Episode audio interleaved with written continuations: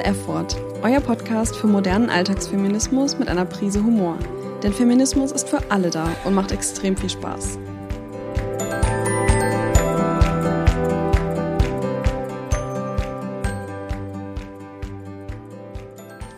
In dieser Folge von Das böse F-Wort geht es um den Besuch beim Frauenarzt. Meine tolle Gesprächspartnerin, die ihr gleich kennenlernen werdet, und ich haben das Thema eher locker und lustig interpretiert. Frauen, die traumatische Erfahrungen mit Gynäkologie gemacht haben, könnten die Inhalte trotzdem triggern und sie sollten deswegen jetzt besser abschalten. Dem Rest wünsche ich viel Spaß.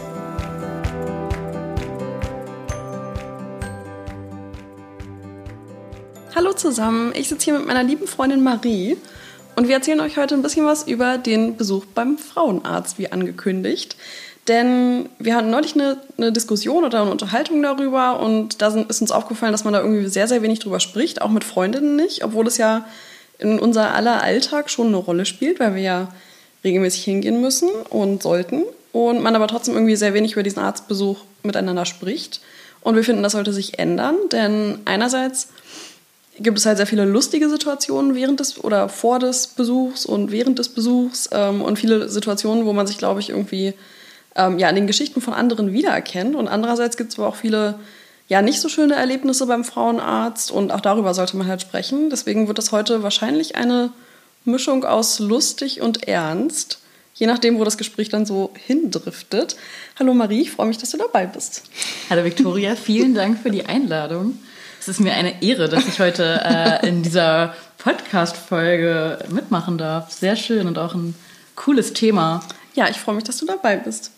Ähm, bei mir persönlich ist es so, dass die Sorge um den Termin schon quasi davor beginnt und ich mich erstmal frage, was mache ich mit meiner Intimrasur? Muss ich mich vorher extra nochmal rasieren? Was ist irgendwie, wenn die Ärztin Anti-Rasur ist oder ist die für Rasur? Und es ist halt mega lächerlich, weil es natürlich überhaupt gar keine Rolle spielt, wie man untenrum aussieht. Die Ärztin guckt ja sozusagen nicht auf die Frisur, sondern irgendwie auf die Anatomie. Aber trotzdem ist es immer so, ja, dass es schon mein Leben lang so ist, dass ich mich dann vorher noch mal quasi schick mache. Geht dir das auch so oder äh, machst du dir da nicht so Gedanken drüber? Tatsächlich nicht mehr so dolle. Also um, so ja. früher, ich muss auch sagen, ich war das erste Mal, glaube ich, tatsächlich auf diesem Unter äh, Behandlungsstuhl mhm. mit zwölf oder dreizehn, also ja. schon recht früh. Ja. Ähm, und am Anfang habe ich mir da furchtbar Gedanken drüber gemacht und war auch wirklich, also tipptopp rasiert und in allen Ecken und Ritzen und wo man überall hinkommt. ähm, ich muss sagen, das hat sich wirklich in den letzten Jahren geändert, weil ich einfach aus Erfahrung irgendwie so sprechen kann, dass kein Frauenarzt, ja. keine Frauenärztin, bei der ich bis jetzt war, da auch nur irgendwie einen blöden Kommentar gelassen hat, mhm. in meinem Fall. Und ähm, ich habe jetzt die Devise auch bei Beine rasieren oder sowas, ähm, wenn ich auf diesen Stuhl gehe oder generell ich will da nicht meine Freizeit für aufbringen. Ja. Also wenn ich sowieso Bock habe, mich schick zu machen, so wie du sagst, ne? oder mich zu frisieren oder ne? dann mache ich das. Aber wenn mich das irgendwie in meinem Alltag einschränkt oder ja. ich bedürf, das Bedürfnis habe, das irgendwie nur zu machen, um anderen zu gefallen, dann lasse ich das. Also das ist ja, ein Arzt, voll. der soll mir helfen, der soll mir medizinischen Ratschlag geben, Ärztin. Ich glaube, das geht auch so ein bisschen mit der jugendlichen Scham dann irgendwann zurück. Mhm. Also jetzt ist es bei mir auch nicht mehr so krass, aber es war halt früher so, als man sich irgendwie selber noch nicht gar nicht so wohl im Körper gefühlt hat und dann aber, wie du sagtest, schon ziemlich früh, früh irgendwie diese Untersuchungen hat, bevor man sich selber so richtig entdeckt hat sozusagen. Und da war es dann immer so bei mir, oh Gott, ich muss jetzt irgendwie hier glitzern und glänzen, damit es irgendwie nicht so peinlich für mich wird. Aber ja, jetzt bin ich da auch ein bisschen entspannter zum Glück. Ja. aber was ich mich immer noch frage, ziehe ich dann die Socken aus oder lasse ich sie an? Weil man liegt dann da so völlig entblößt und hat dann Socken an. Das ist so mega strange, dieses Gefühl. Deswegen habe ich die am Anfang immer mit ausgezogen und mittlerweile mache ich es immer so, je nachdem, wie kalt es ist. Ja, ich habe mir noch nie Gedanken drüber gemacht. Ich habe noch nie oh in meinem Leben drüber nachgedacht, ob ich meine Socken während der gynäkologischen Behandlung anhab oder nicht. Ich glaube, es kommt einfach jetzt, drauf an. Jetzt oute ich mich hier. Wahrscheinlich hat sich da noch nie jemand irgendwie Gedanken gemacht und ich denke so, oh, das ist voll das Frauenproblem. Nee, Alle denken das. Nee, da, ja, weil das ja auch, also ich weiß nicht, ich denke jetzt direkt an diese Situation. Es gibt ja so Leute, die sagen, Socken an beim Sex ist das absolute No-Go. Ja, stimmt. Dann denke ich mir so, auch das, mein Gott, kann ja mal passieren, wenn es mal eilig wenn's, ist. Wenn es schnell gehen muss. Wenn es schnell gehen muss, äh, kann ja auch mal sein, dass man irgendwie ein paar Klamottenteile anlassen muss. Ja. Aber äh, ich glaube, auch das gut, stelle ich mir unangenehm vor als ähm, behandelnder Arzt oder Ärztin, wenn dann da jemand irgendwie schon zehn oh, Stunden mit seinen ja, Turnschuhen, mit seinen Sneakersocken da ja. durch die Stadt gelatscht ist ja. und dann hängst du da zwischen den Beinen und hast diese, oh, diese müffelnden Socken oh, da. Das, also ein bisschen Hygiene muss man denen ja, auf jeden auch Fall. entgegenbringen. Ich fand es auch immer sehr angenehm, wenn der Team halt morgens ist, wenn man dann irgendwie noch fresh ist und nicht mhm. irgendwie so nach einem fertigen Tag dann noch da sich, äh, sich hinlegen muss und so das Gefühl hat, okay, man ist irgendwie gerade nicht mehr so nicht angenehm. Mehr so, genau, nicht mehr so fresh irgendwie. ja. Ne? Und also es ist ja nun mal auch so bei Frauen, irgendwie, wenn du den ganzen Tag eine Unterhose anhattest, ja. dann ist die halt auch nicht mehr so fresh. Ja, ja, und also. je nachdem, wenn es dann auch Sommer ist und so, aber gut. Genau. Ähm, wir sparen euch jetzt die Details. Äh, nee, ich finde das super gut und ich finde es auch super wichtig und ich hoffe, dass auch ein paar Männer zuhören. Ja, voll. Weil ich habe das Gefühl, dass meine männlichen Freunde, mein Freund, dass die überhaupt gar keine Einblicke haben, was da hinter den Türen dieser Gynäkologie Überhaupt nicht. abgeht. Überhaupt also ich, nicht. Also vor allem in jedem zweiten Film sieht man so eine Männeruntersuchung, so von wegen jetzt mal husten und und mhm. da spricht man irgendwie drüber. Mhm. Wobei man, glaube ich, auch da noch mehr drüber sprechen müsste, dass halt auch Männer regelmäßig zum Arzt gehen sollten. Ja, richtig. Aber, ähm, und nicht erst, wenn sie irgendwie 80 sind, sondern wenn es geht halt auch schon vorher. Ja. ähm, aber es ist halt schon so, dass man irgendwie das Thema Frauenarzt ist dann immer so, Frauenarzt. Und jeder weiß halt, wie so ein mhm. Stuhl aussieht, aber was da ansonsten irgendwie so passiert, weiß, glaube ich, also da redet man halt nicht so drüber. Das ist ja auch ein richtiger Mikrokosmos gewesen ja. früher. Es war der Stuhl, oh, warst du schon auf dem Stuhl? Ja, oh und Gott. Gott, ich muss nächste Woche auf den Stuhl. Ja. Und ich denke mir so, ja, Leute, aber da passiert noch ganz viel anderes.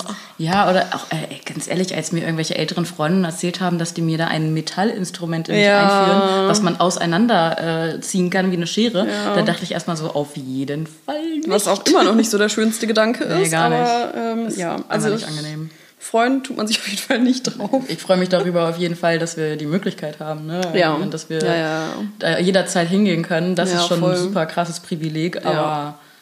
Ja, es ist im Prinzip halt ein Luxusproblem, aber es ist eben trotzdem irgendwie ein schwieriges Thema. Es ist, es ist Zahnarzt ein bisschen ekliger noch. Oh, ja, so Zahnarzt ist auch schon schlimm, aber ich finde, ja. Und dann dieses ganze Intimthema. Ja, ja, ja, genau. Ja. Und bei mir war dann auch mal das Problem, dass ich mir irgendwie einfach mal nicht merken konnte, wann ich dann meine Tage habe.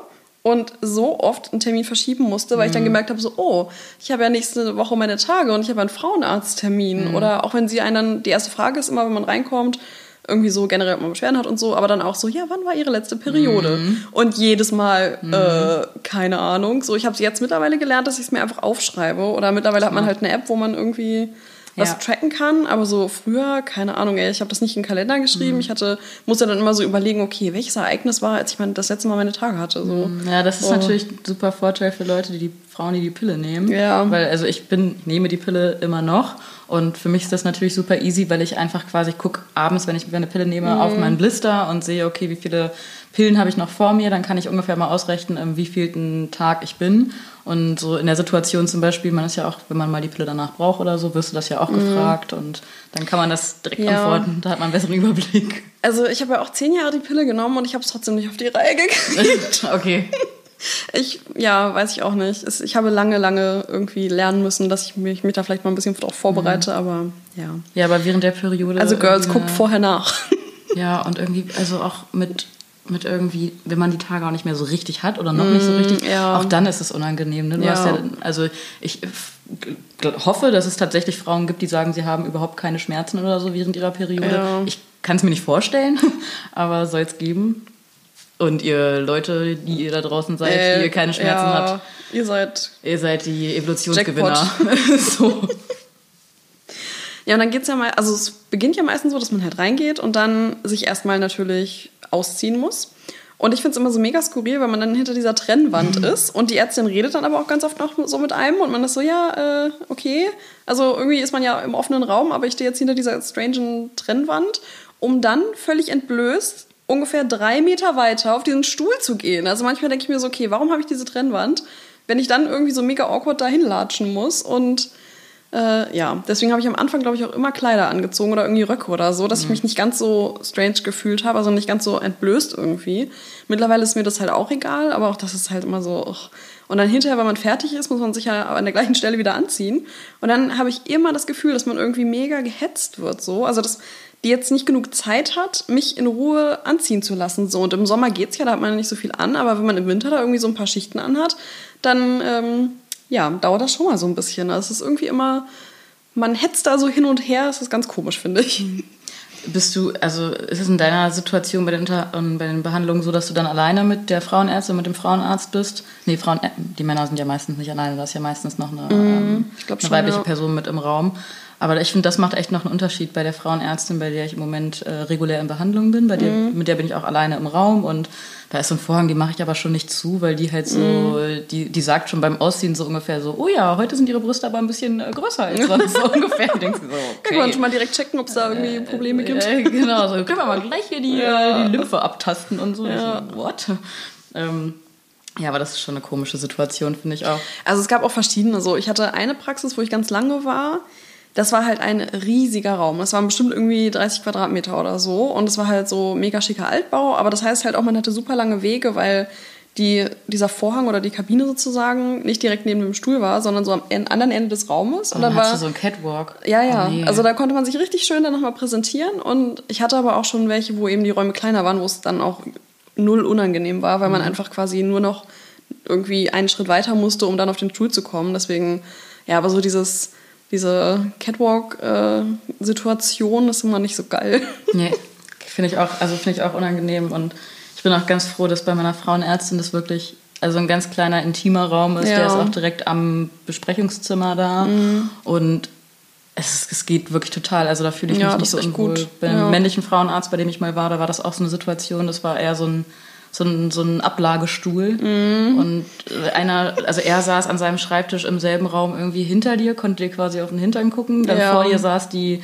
die ähm, seine Kollegin, die halt irgendwie noch mit im Raum war. Und das war irgendwie alles so, mhm. das war mir auch ein bisschen zu groß und zu viel und zu. Ja uncozy. Da kommt es auch irgendwie, finde ich, immer voll drauf an, was die für einem für, so, für ein Gefühl geben, während man sich umzieht mhm. und so. Ob die einem irgendwie den Raum lassen oder irgendwie, ob sie einen hetzen sozusagen. Mhm. Ähm, weil manche reden dann halt auch noch mit einem, um schnell irgendwie alles abzuschließen, wenn man sich gerade wieder umzieht. Und dann denke ich mir so, okay, können Sie nicht noch zwei Sekunden warten, bis ich mich mhm. wieder angezogen habe mhm. und irgendwie aufnahmefähig bin für das, was ich da gerade gesagt bekomme, weil es geht ja immerhin irgendwie um meine Gesundheit und jo.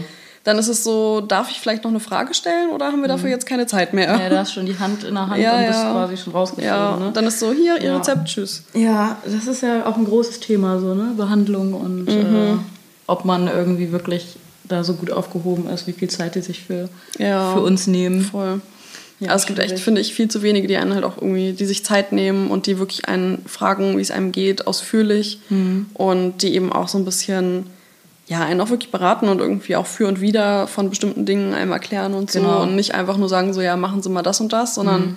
halt so ein bisschen, dass man auch noch selber die Entscheidung treffen kann. Mhm. Das finde ich halt auch immer irgendwie wichtig. Ja, das hatten wir, als wir letztens darüber gesprochen haben, auch schon einmal, als du meintest, mhm. äh, als ich so eine Situation erzählt hatte von der Mutter von einer Freundin von mir und du so meintest, oh, schon wieder so ein, so ein Arzt, so eine Ärztin, die äh, da irgendwie ihre persönlichen Vorlieben ja. so mit einfließen lässt und das als das absolute ja. äh, Ultimo hält. Auch ja. finde ich auch ganz schwierig. Also ich finde halt auch so ein bisschen, muss halt eine Beratung sein, egal ob es jetzt irgendwie die Pille betrifft oder ähm, eben auch andere Themen ähm, und nicht so dieses, ich finde, das muss so und so sein und deswegen machen wir das jetzt so, mhm. weil wenn es so einfach wäre, dann hätte ja auch jeder Arzt die gleiche Meinung, aber mhm. gefühlt hat jede Ärztin, zu der ich gegangen bin oder jeder Arzt eine andere Meinung zu Sachen gehabt. Und ich hatte zum Beispiel, obwohl ich eben zehn Jahre die Pille genommen habe, nur eine Ärztin, die da wirklich ausführlich mit mir drüber geredet hat, die auch die Risiken mir nochmal erklärt hat und die nicht einfach gesagt hat, ja, nee, nee, wenn das niedrig dosiert ist, ist das alles völlig egal, mhm. dann ist die Pille, also das hat keine Nebenwirkungen so ja. und das finde ich halt einfach enorm. Ja, ja, genau. Ne? Also ich meine, ich hatte halt auch damals die Pille bekommen, weil ich so Unterleibsschmerzen hatte, aber medizinisch notwendig war die auf keinen Fall, weil ich eben noch gar nicht sexuell aktiv war und mhm. habe die dann schon mal jahrelang genommen, bevor ich überhaupt, bevor es überhaupt sozusagen sinnvoll war aus einer mhm. medizinischen Perspektive. Und klar, es war schön, keine Unterleibsschmerzen zu haben, aber da hätte man ja vielleicht auch noch anders irgendwie unterstützen können, anstatt einfach zu sagen, ja, dann nimm halt die Pille so. Und ähm, das finde ich halt immer sehr, sehr schwierig. Und gleichzeitig ist es natürlich auch schwierig, wenn jemand die Pille verteufelt. Das ist genauso schwierig, weil natürlich hat jeder äh, die Möglichkeit, die Pille zu nehmen und sollte auch entsprechende Beratung bekommen, wenn mhm. das die beste Verhütungsmethode für die Frau ist, ähm, für die individuelle Frau, dann ist es eben so. Und ich finde, es ist halt extrem schwierig, da so persönliche Meinungen auf die Patienten zu drängen. Voll. Das sehe ich genauso. Aber wie du sagst, ne, also ich finde, wenn es in beide Extreme geht, ist es beschissen, aber mm. ich finde es mhm. unfassbar geil, dass wir die Möglichkeit haben. Ja, total. Also es ist halt eine super bequeme ja, Lösung ja. und allein das, das Recht zu haben, mhm. irgendwie aus eigener Entscheidung so eine Verhütungsmethode irgendwie wählen zu können. Mhm. Also wie lange gab es das eben nicht oder wie lange ja. konnte das ein. Was hat uns das auch gebracht? Wenn ich mir überlege, so die Generation meiner Omas, dass die zur Not mm. heimlich die Pille nehmen konnten, damit die nicht noch ein fünftes Kind oder ja, so bekommen. Ja. Oder heimlich abtreiben oder heimlich. heimlich genau, oder heimlich nach einer Geburt sich irgendwie die Eileiter da irgendwie sich, sich, sterilisieren lassen oder sowas. Also auch das ja, auf jeden ja Fall. Das ist gefahren. ein Riesenprivileg, dass wir das, also dass wir die Wahl haben und mhm. dass wir mhm. auch die Wahl ähm, zu anderen, also beispielsweise Spirale etc., dass wir mhm. auch die mhm. Möglichkeit haben, uns das alles sicher und hygienisch einsetzen zu lassen, dass wir uns da, also dass unsere größte Sorge quasi ist, das passende Mittel für uns zu finden. Ja. Und ähm, nicht, dass es irgendwie gar nicht die Möglichkeit gibt. Auf jeden Fall ist das natürlich mhm. ein Privileg. Also deswegen ist es auch mal natürlich schwierig, sich irgendwie zu doll über den Frauenarztbesuch zu beschweren, weil es natürlich ein Privileg ist aber äh, ja, trotzdem ein wichtiges ja, Thema. Es ist ja auch nicht nur Beschweren, es gibt ja auch wirklich Nein, das ist ja auch Situationen. Ja. Ne? Du ja. hattest, glaube ich, als erstes, als wir überlegt haben, okay, was, was könnten wir irgendwie ansprechen, ja. meinst du ja die Situation, ähm, man sitzt auf dem Stuhl oh. und das Erste, was kommt, ist, und dann rutschen sie noch mal ein rutschen Stück weiter. Sie noch, mal noch ein Stück ja, ja, genau, noch ein Stück. Und man denkt sich so, oh okay, du, du oh. wirklich, gleich ist es soweit und sie ja. berührt mit ihrer Nasenspitze meine Klitoris und das wirklich. möchte ich nicht. Also, und das möchte jedes sie nicht. Jedes Mal. Also es ist wirklich auch ja. jedes Mal. Es, ist, ich habe es noch, hab noch nie. Ja, ich ja, auch nicht. Also und ich denke immer schon so, okay, dieses Mal bin ich aber schon richtig. Also jetzt sitze ich richtig. Ne? Noch weiter geht ja quasi gar nicht. Ja, rutschen Sie noch mal ein Stückchen nach vorne zu mir. So hm. ein komischer Moment. noch einmal das Becken anheben und dann äh, noch mal ordentlich nach vorne rutschen. Oh Gott, genau. Ey. Und dann man, man neigt ja auch immer dazu, wenn man dann da so liegt. Man liegt ja wirklich, man sitzt ja gar nicht genau. auf diesem besagten Stuhl. Der Stuhl ist eigentlich und eher so eine Liege. Es ist eine Liege, genau. Und dann sind die Beine ja in, entweder in dieser Halterung oder man hat die irgendwo aufge, die Füße so aufgelehnt. Ja. Und dann finde ich immer super, also meine Frauenärztin macht das immer so, die greift mir dann so in die Innenschenkel und macht, und jetzt entspannen sie sich mal. Mm. Und man denkt sich so, nein, nein, ich will das wieder, zu, ich will die wieder zusammenpressen, ja, die Beine. Ich möchte das nicht. Und dann so, jetzt wird es ein bisschen kalt, ja, oh. jetzt zieht es vielleicht ein bisschen. Ja, das Ziehen ist so Aber lassen Sie mal locker. Ja, ja, genau. Ist auch gar keine unangenehme Situation, ähm, wenn ich so ein Metall eingeführt bekomme, was dann in meinem Körper gespreizt wird. Genau. Aber ich bin ganz locker. Also ich finde auch, da kann man gar nicht verkrampfen in der Situation. Nee, nee, das ist, verstehe ich auch gar ja, nicht. Man bereitet sich ja mental auch darauf vor, man weiß ja, was kommt. Man ja. hat schon im besten Fall häufig gemacht. Ja. Mindestens irgendwie einmal im Jahr sollte es ja irgendwie. Irgendwie trotzdem nicht angenehmer. Es wird nicht angenehmer und ich finde halt auch die Situation, ich hatte das ähm, mal bei einem männlichen Frauenarzt, bei dem ich war, da wurde eine Gewebeprobe entnommen mhm. und ähm, da war halt auch die Situation, dieses, wie heißt denn das Ding, Spekulum? Oh, ich weiß es nicht. Das ist bestimmt total falsch, was ich hier sage. Es ist, dieses ja, komische es ist ein bisschen Teil. unangenehm, dass man irgendwie gar nicht weiß, wie das heißt. Ne? also alle. Mediziner da draußen, sorry, aber wir wissen alle, was wir meinen. ja, ich denke auch. Also alle, alle Frauen und alle, äh, naja, eigentlich wissen es alle, was wir meinen. Ich glaube, ja. das ist längst bekannt. Ja. Und jedenfalls war es bei mir so, es war halt ein männlicher Frauenarzt und dieses dieses Foltergerät war halt eingeführt und dann hat er eine Gewebeprobe genommen am Gebärmutterhals. Und richtig makaber muss man dazu sagen, da war auch so eine Minikamera noch mit eingeführt oh irgendwie. Und ich heißt, mhm. konnte die ganze Zeit auf so einem kleinen Bildschirm ja. die ganze Zeit meinen Gebärmutterhals mit angucken und er hatte da immer irgendwie Texturen drauf gemacht. Also gucken Sie mal, jetzt verfärbt sich das so und das war auch super interessant, mhm. muss ich sagen. Es war echt, es war interessant, aber dann kam dieser Moment, als er halt mit diesem kleinen Zangending ein bisschen was abgeknipst hat und ich habe es halt auch wirklich gehört und oh. gesehen, dann hat es geblutet und mir ist richtig schlecht geworden und ich habe halt super dort zusammen, ich bin oh wirklich dort zusammengezuckt ja. und dann meinte er so, ja, aber das tut jetzt gar nicht weh und da war ich so sauer in dem Moment, äh, dann meinte ich doch. auch zu ihm, ich so, das wissen Sie, weil Sie eine Gebärmutter oh. haben oder was? Ja, aber das machen Frauen, also weibliche Frauenärztinnen ja. ähm, genauso, ja, das ist immer so, ja, das tut jetzt auch gar nicht weh. Mhm. Ja, aber jeder hat ja ein irgendwie Schmerzempfinden ein eigenes Schmerzempfinden individuell und gerade so in dem Bereich ist es ja sehr, sehr unterschiedlich. Mhm. Mhm, auch gerade irgendwie irgendwie, weiß ich nicht, wenn man vielleicht noch gar keinen Geschlechtsverkehr hatte und das irgendwie gerade eine andere Erfahrung ist als so für Leute, die das schon seit 20 Jahren machen. Ähm, also ich finde das immer sehr, sehr schwierig, wenn andere einem sagen, wie man sich gerade zu fühlen hat. So, das ist überhaupt nicht schlimm, nee, das tut auch nicht mhm. weh. So, ja, es tut, also ich finde nach wie vor, es tut weh und es tut auch ja. jedes Mal weh. Und wenn man so also dieses Schaben, das ist so mm. unbeschreiblich eklig, wenn man sich das, also so dieses. Das Wort ist schon eklig, ne? Ja, also wirklich, wenn man von innen so ausgeschabt wird und man hat auch das Gefühl, man hört es. Ich glaube, ich bilde mir ehrlich gesagt ein, dass ich es höre. Man ja. hört es bestimmt nicht. Kann sein. Aber gefühlt, weil es sich halt so furchtbar anfühlt und es ist halt so tief in einem, wo man irgendwie denkt, oh Gott, dass man da überhaupt drankommt. Das fühlt sich gerade an, als wären die ja. quasi mitten in meinem Bauch oder so. Mhm. Oh.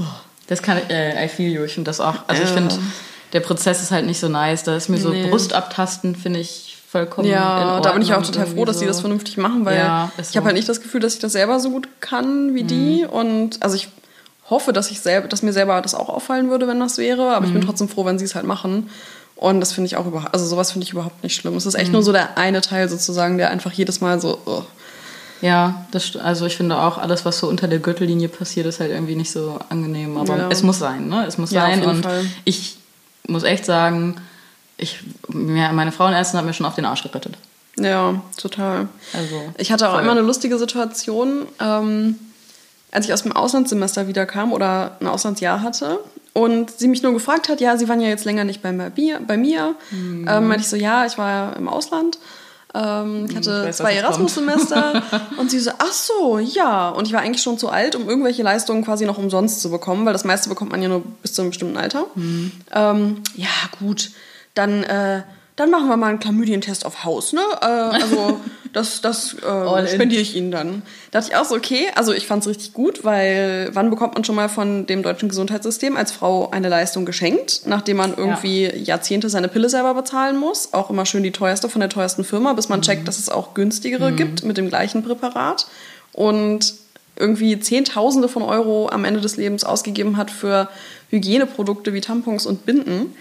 Mm, da bin ich natürlich froh, wenn ich so eine Leistung geschenkt bekomme. Aber ja. andererseits dachte ich mir auch so, ja, Sie wissen doch jetzt aber gar nicht, weil sie hatte mich nicht gefragt, wie viel Sex ich hatte im letzten Jahr. Mhm. So, woher wissen Sie denn, dass ich mich da so ausgetobt habe? Es kann ja auch sein, dass ich irgendwie, weiß ich nicht, einfach hast keinen Bock hatte. Hast du irgendwie Signale ge gegeben, so von wegen, als sie meinte so, mm, ja, Erasmus, hast du beim Erasmus-Semester schon irgendwie gelacht und geschmunzelt? Und ich, also ich meine nicht. Ja vielleicht aus Versehen. Also ich weiß es nicht. Ich war natürlich froh, dass sie es mir ich angeboten hat. Ich weiß nicht, wie dein Erasmus-Semester so. war. Von daher, ah, okay. Das würde jetzt zu weit führen.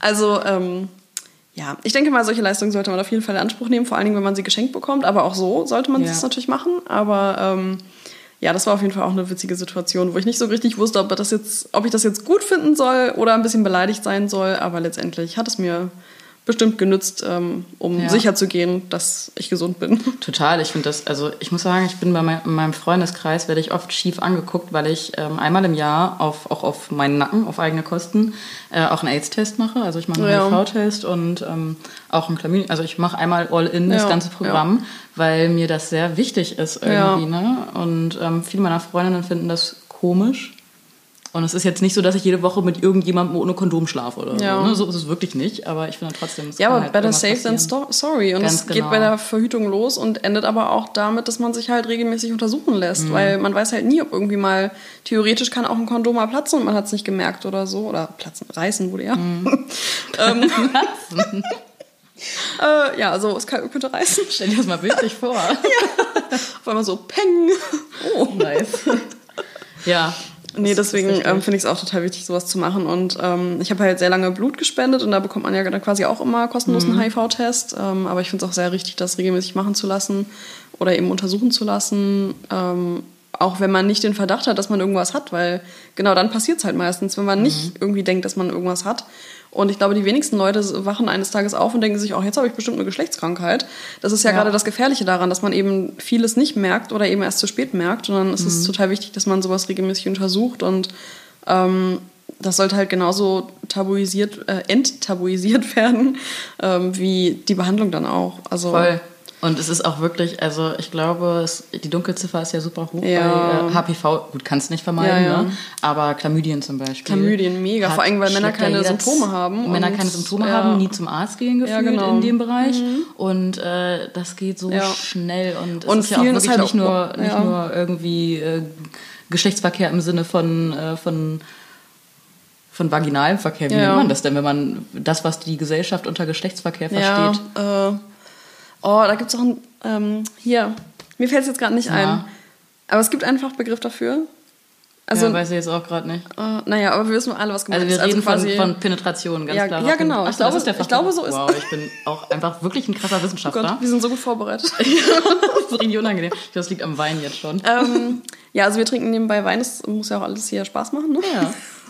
Ich wäre auch ohne ähm, reingekommen. Ja, aber ich glaube, Penetration ist richtig. Ja. Also. Finde ich auch ganz witzig, dass ja. nämlich die Gesellschaft irgendwie nur Penetration als Sex irgendwie sieht. Bei mir ja, im Erasmus-Semester ja, genau. hatte ich das ganz oft das Thema, dass lesbische Freundinnen irgendwie meinten, so, ja, ich hatte Sex mit meiner Freundin, dann waren da irgendwelche Typen dabei, die meinten, du, du kannst doch gar keinen Sex haben. haben. Oh Gott, ey. doch, äh, durchaus. Ja, vor allem das Schlimmste ist, dass sie viele halt denken, auch nur so durch Penetration kann man Geschlechtskrankheiten bekommen, aber das stimmt halt nicht. Ganz genau, und da wollte ich eigentlich bei den also, Chlamydien hinaus und irgendwie habe ich das Ende nicht mehr gefunden. Das ist völlig verfranst. Ja, wahrscheinlich ja, ich glaube, genau das wolltest du sagen, dass es eben nicht ja. Penetration sein muss, sondern genau. auch anders passieren kann. Richtig. Und deswegen, you never know und lasst euch untersuchen.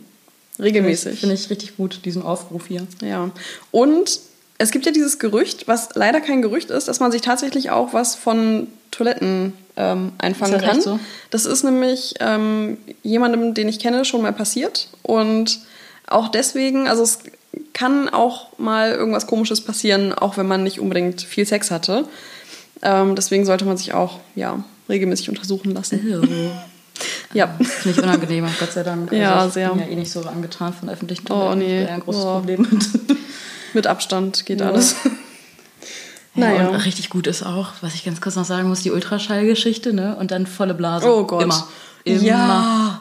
Ich weiß nicht, warum es so ist, auch wenn man davor auf Toilette war. Ja. Also ich glaube, das ist auch so die Nervosität. Und dann vielleicht, ja. hat man einfach, also ich weiß nicht, ob die Blase dann tatsächlich voll ist oder ob man sich das nur einbildet, aber es ist auch jedes Mal. Hm. Am besten, wenn man irgendwie morgens los ist, dann zu Hause noch schön Kaffee trinkt, dann im Wartezimmer sitzt hm. und sich denkt, ah, eigentlich muss ich ja nicht auf Toilette. Und sich dann denkt, ah, vielleicht gehe ich nochmal und dann ist man aber dran. Und dann ist es so, Gott, ah, hm jedes Mal unangenehm. Aber ich habe auch das Gefühl, dass sie einfach so stark auf die Blase drücken, ja. dass man dann eben automatisch das Gefühl hat, man muss auf Toilette, wo man Vielleicht eigentlich. sehen die sonst nichts. Ja, ist auch so. Sein, ne? Ist auch so, ja. Ich habe ich hab null Plan. Aber Wartezimmer ist auch ein gutes Stichwort. Weil das Wartezimmer bei der Frauenärztin, bei der ich in Behandlung bin, ich muss sagen, also ich komme halt vom Dorf, ne, in der Nähe einer Stadt, in der wir uns gerade befinden. Und ich kann das auch nicht, ich bin halt kein Podcast-Profi.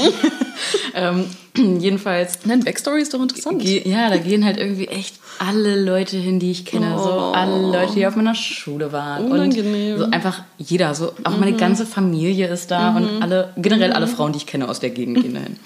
Und in diesem Wartezimmer, man setzt sich da rein und du kennst auf jeden Fall jemanden. Auch wenn du da am Montag um 8 Uhr morgens hingehst, dann ist halt irgendjemand, den du kennst, der gerade schwanger ist oder so da. Am besten noch mit Freund und äh, macht es dann auch besonders angenehm. Jedenfalls äh, habe ich das Gefühl, dass so Diskretion da manchmal nicht so, mhm. nicht so das mhm. Ding ist. Also auch, also ich weiß, wie die Rezeption da zum Beispiel aufgebaut ist. Und wenn ich da anrufe und irgendwie sage, hallo, ich würde gern den und den Test vielleicht mal machen, dann höre ich, dass die gerade laut zu ihrer Kollegin ja, dann irgendwie ja. sagen so, äh, Helga, können wir noch einen HIV-Test zwischenschieben morgen? Ja. Und ich denke mir so, Leute. Ja, aber auch wenn man bezahlen muss quasi am Ende oder wenn mhm. man quasi die Rechnung bekommt, dann wiederholen sie noch mal so ein bisschen, was man jetzt mach, hat machen lassen quasi so.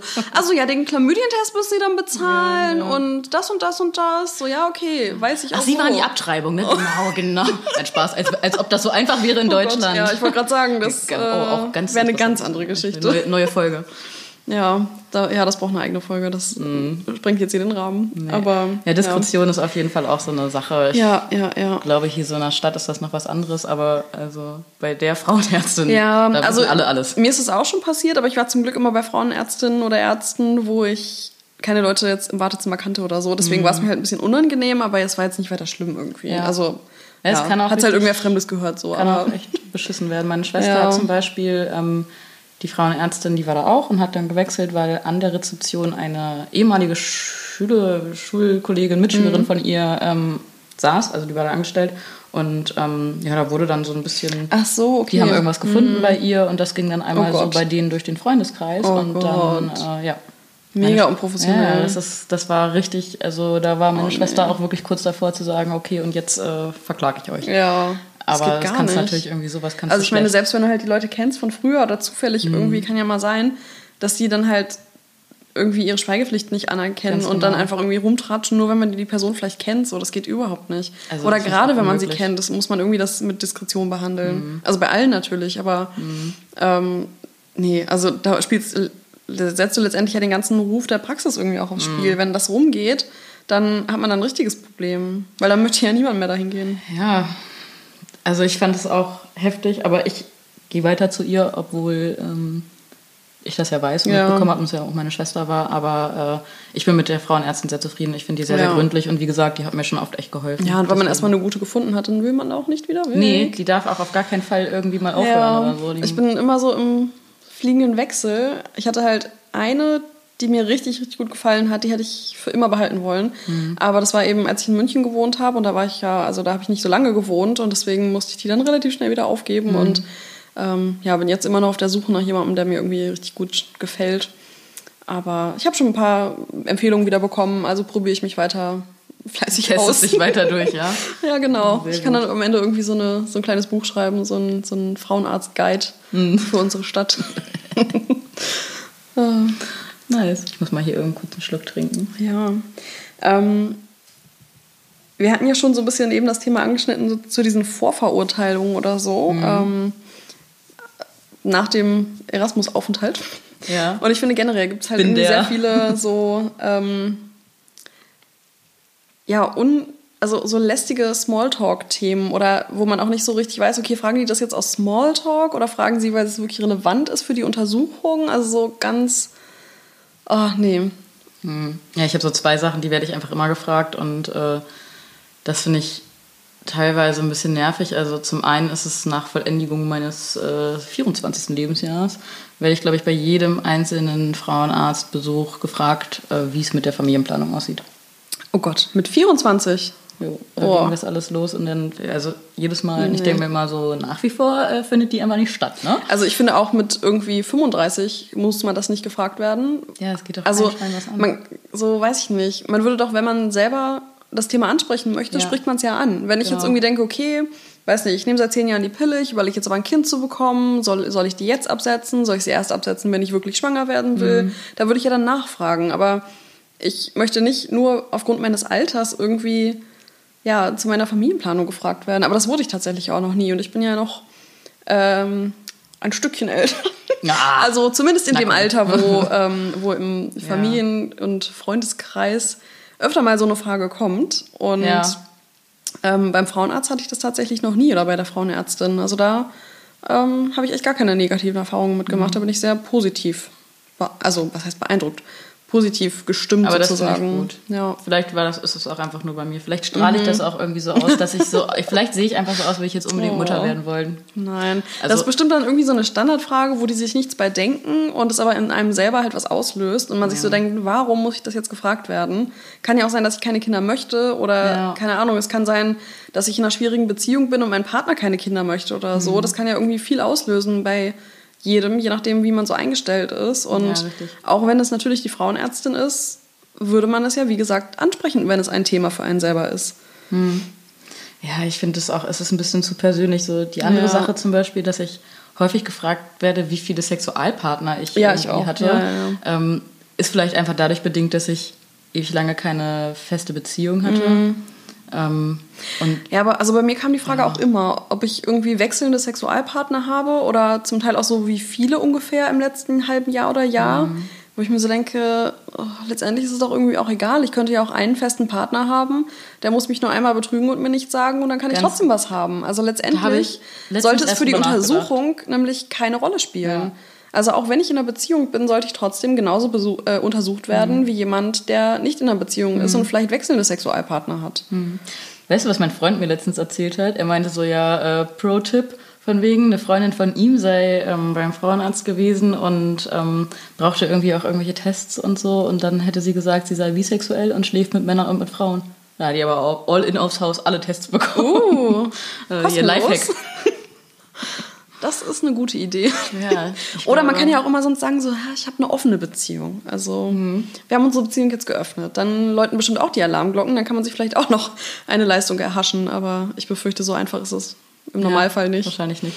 Ich finde es halt auch richtig blöd, dass man am bestimmten Alter irgendwie so viel selber bezahlen muss, weil das ist meistens genau das Alter, wo man nicht so viel Kohle hat, weil man irgendwie gerade erst lernt, auf eigenen Beinen zu stehen, mhm. wahrscheinlich noch studiert oder irgendwie gerade erst eine Ausbildung gemacht hat und dann soll man auf einmal diese ganzen Leistungen bezahlen. Und ich finde, das ist dann halt häufig auch ein Hindernis, zu sagen irgendwie, ja, nee, ich mach's jetzt doch nicht. Also ich habe bisher trotzdem immer natürlich alles machen lassen, was ich wollte, also alle Tests.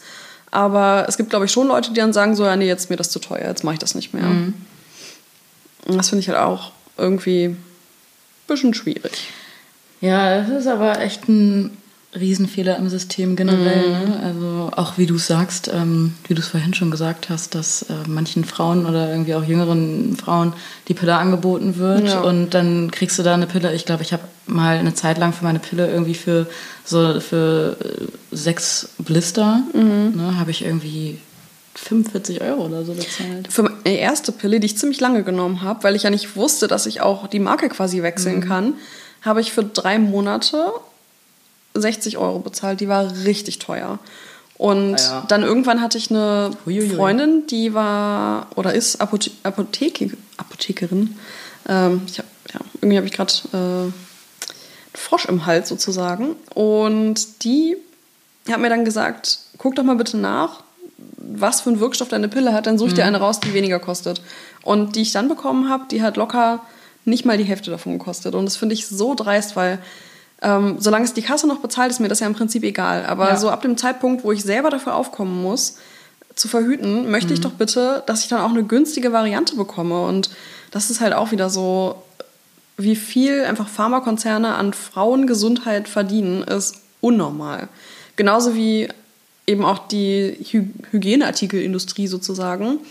Denn während ich die Pille genommen habe, war mir nicht bewusst, dass ich nicht zwischendurch sie aussetzen muss. Also dass sozusagen die Periode während der Pilleeinnahme keinen medizinischen relevanten Grund hat. Mhm. Und ich habe das neulich erst in der Doku gesehen, also das ist jetzt auch schon ein bisschen länger her, aber mh, mm, wo eben nochmal betont wurde, es hat keinen medizinischen Nutzen und es ist überhaupt nicht nötig, wenn man die Pille nimmt, ähm, seine, die Pause zu haben, weil es ist ja, sowieso, ja, ja, es ist ja sowieso keine richtige Periode dann. Genau.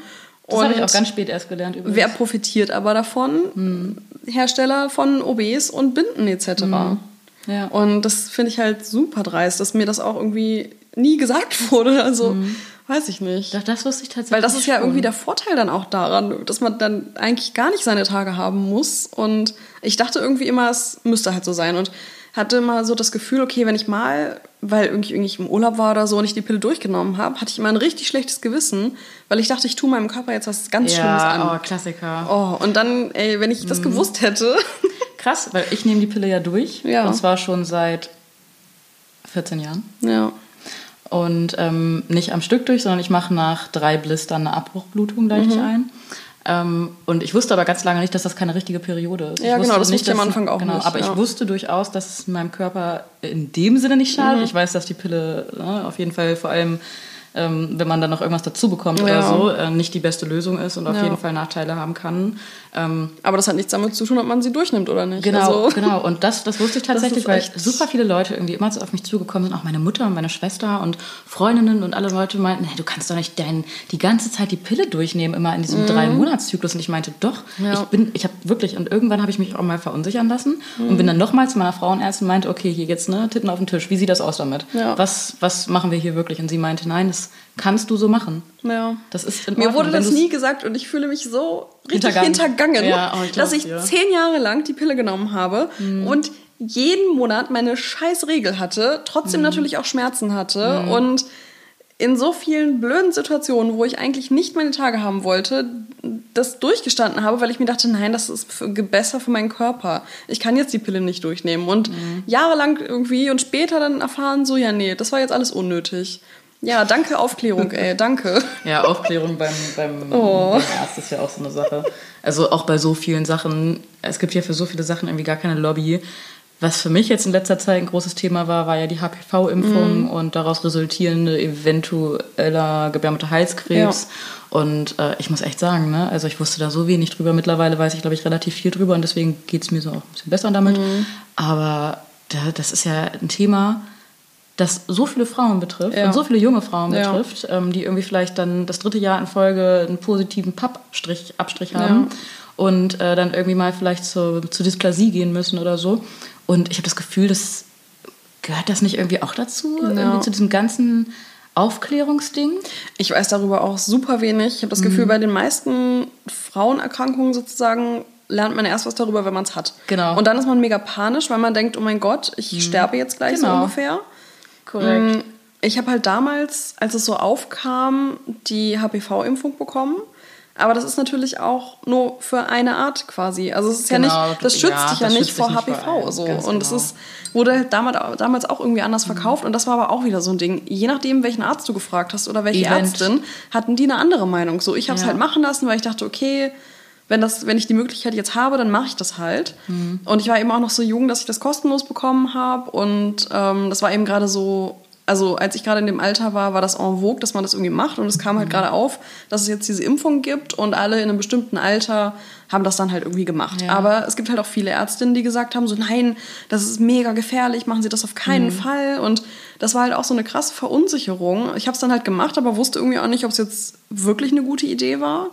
Und habe dann eben auch später gelernt, sozusagen, okay, eventuell bringt das sowieso gar nichts, weil es halt nur für eine bestimmte Art von HPV. Nicht nur das. Also HP-Viren ist. Du, dass das nur funktioniert, wenn du vorher noch keinen sexuellen Kontakt hattest?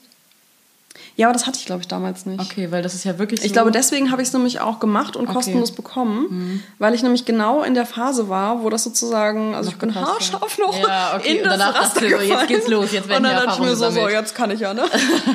nee. nee, aber deswegen hat's, ähm, deswegen wurde es mir, glaube ich, dann letztendlich auch empfohlen. Ja. Ähm, weil es dann sozusagen noch was bringen könnte, mhm. weil ich noch keinen Kontakt hatte und mhm. sowieso auf keinen Fall Viren in mir tragen konnte. Ja. Und bei mir war es eben andersrum. Ich war ja mhm. wahrscheinlich dann, es war wahrscheinlich so ungefähr der gleiche Zeitraum und da ich ja ein bisschen mhm. jünger bin als du, war ich dann ja noch mal jünger. Ja, ja. Ähm, also hätte ich diese Impfung auf jeden Fall bekommen können, weil ich zu der Zeit auf jeden Fall noch keinen mhm. Geschlechtsverkehr hatte.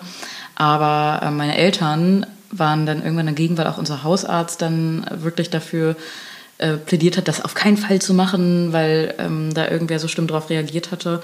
Und mhm. dann saß ich halt irgendwie jetzt Anfang des Jahres bei meiner Frauenärztin. Sie meinte, ja, äh, Frau Marie, hatten Sie die HPV-Impfung? Und ich meinte, nope. Und sie meinte, naja, jetzt haben wir den Salat. Oh. Und ich so, dein Ernst gerade?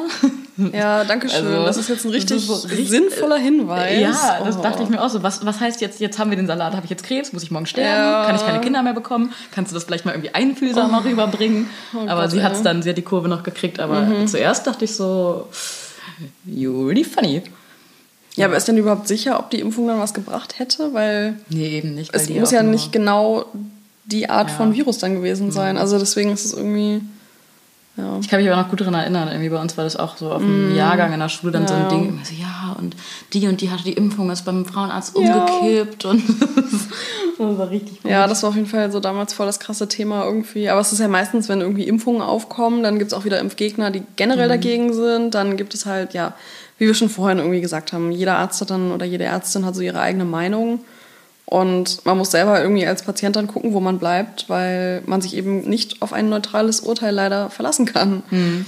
Und es gibt ja zum Glück einige Institutionen, die irgendwie so neutrale Gesundheitsinformationen rausbringen. Da kann man sich ja. dann mal ganz gut informieren. Da muss man dann halt wirklich auch gucken, dass es irgendwie Informationen sind, die nicht von irgendeinem Konzern gesponsert sind oder so, sondern eben wirklich neutral sind. Mhm. Da gibt es aber zum Glück immer mehr Institutionen, die das machen. Aber mhm. Wie leicht man dann eben an diese Informationen rankommt, ist dann auch die Frage, weil bei den Ärzten oder Ärztinnen liegt ja dann meistens das aus, was die eben unterstützen. Mhm. So, an dieser Stelle musste ich einmal ganz kurz was rausschneiden, da die liebe Marie und ich uns ein bisschen verloren haben in einer äh, generellen Impfdebatte, beziehungsweise dass wir so ein bisschen besprochen haben, dass es ja bei allen Impfungen Befürworter und Gegner gibt, sind dann irgendwie zum Thema Abtreibung gekommen. Und ähm, ja, ich glaube, diesen, diesen Exkurs möchte ich euch jetzt ersparen und ähm, an der Stelle sind wir jetzt stehen geblieben. Ja, es wird auf jeden Fall noch viele Folgen geben, die im medizinischen Bereich Dinge thematisieren, äh, im Bereich Wissenschaft, aber auch der Praxis wie Abtreibung, die dringend komplett legalisiert werden muss. Word. Also, ja, ich glaube, das ist ein ganz guter Abschluss, das bevor wir jetzt hier ja. in irgendwie zu krasse Diskussionen uns einlassen. Wobei so viel diskutieren können wir eigentlich nicht, weil wir eher einer Meinung sind. Deswegen, ja. Ähm, ja, und ich glaube, mit dem Abtreibungsgegner möchte ich mich gar nicht unterhalten. Irgendwo hört meine Toleranz auf. also, ähm, ja, so mit Philipp Amthor oder so möchte ich jetzt hier nicht sitzen. Deswegen bin ich schon ganz happy, dass heute Marie bei mir war. Vielen Dank, dass ich hier sein durfte und äh, vielen Dank, dass wir über das Thema so toll und offen ja. sprechen konnten. ich hoffe, wir haben euch nicht gelangweilt, dass es auch ein bisschen unterhaltsam war Ich glaube, man sieht, dass es irgendwie witzige Situationen gibt, aber an sich ein sehr, sehr wichtiges, ernstes Thema ist, da es eben unsere Gesundheit betrifft. Also redet auf jeden Fall mehr drüber, auch mit euren männlichen Freunden und mit eurer, euren männlichen Familienmitgliedern, ähm, damit eben auch ja, geschlechterübergreifend dieses Thema eine Lobby bekommt, beziehungsweise einfach mal nicht mehr so tabuisiert wird. Wir fanden es auf jeden Fall nett. Ciao, ciao. Tschüss.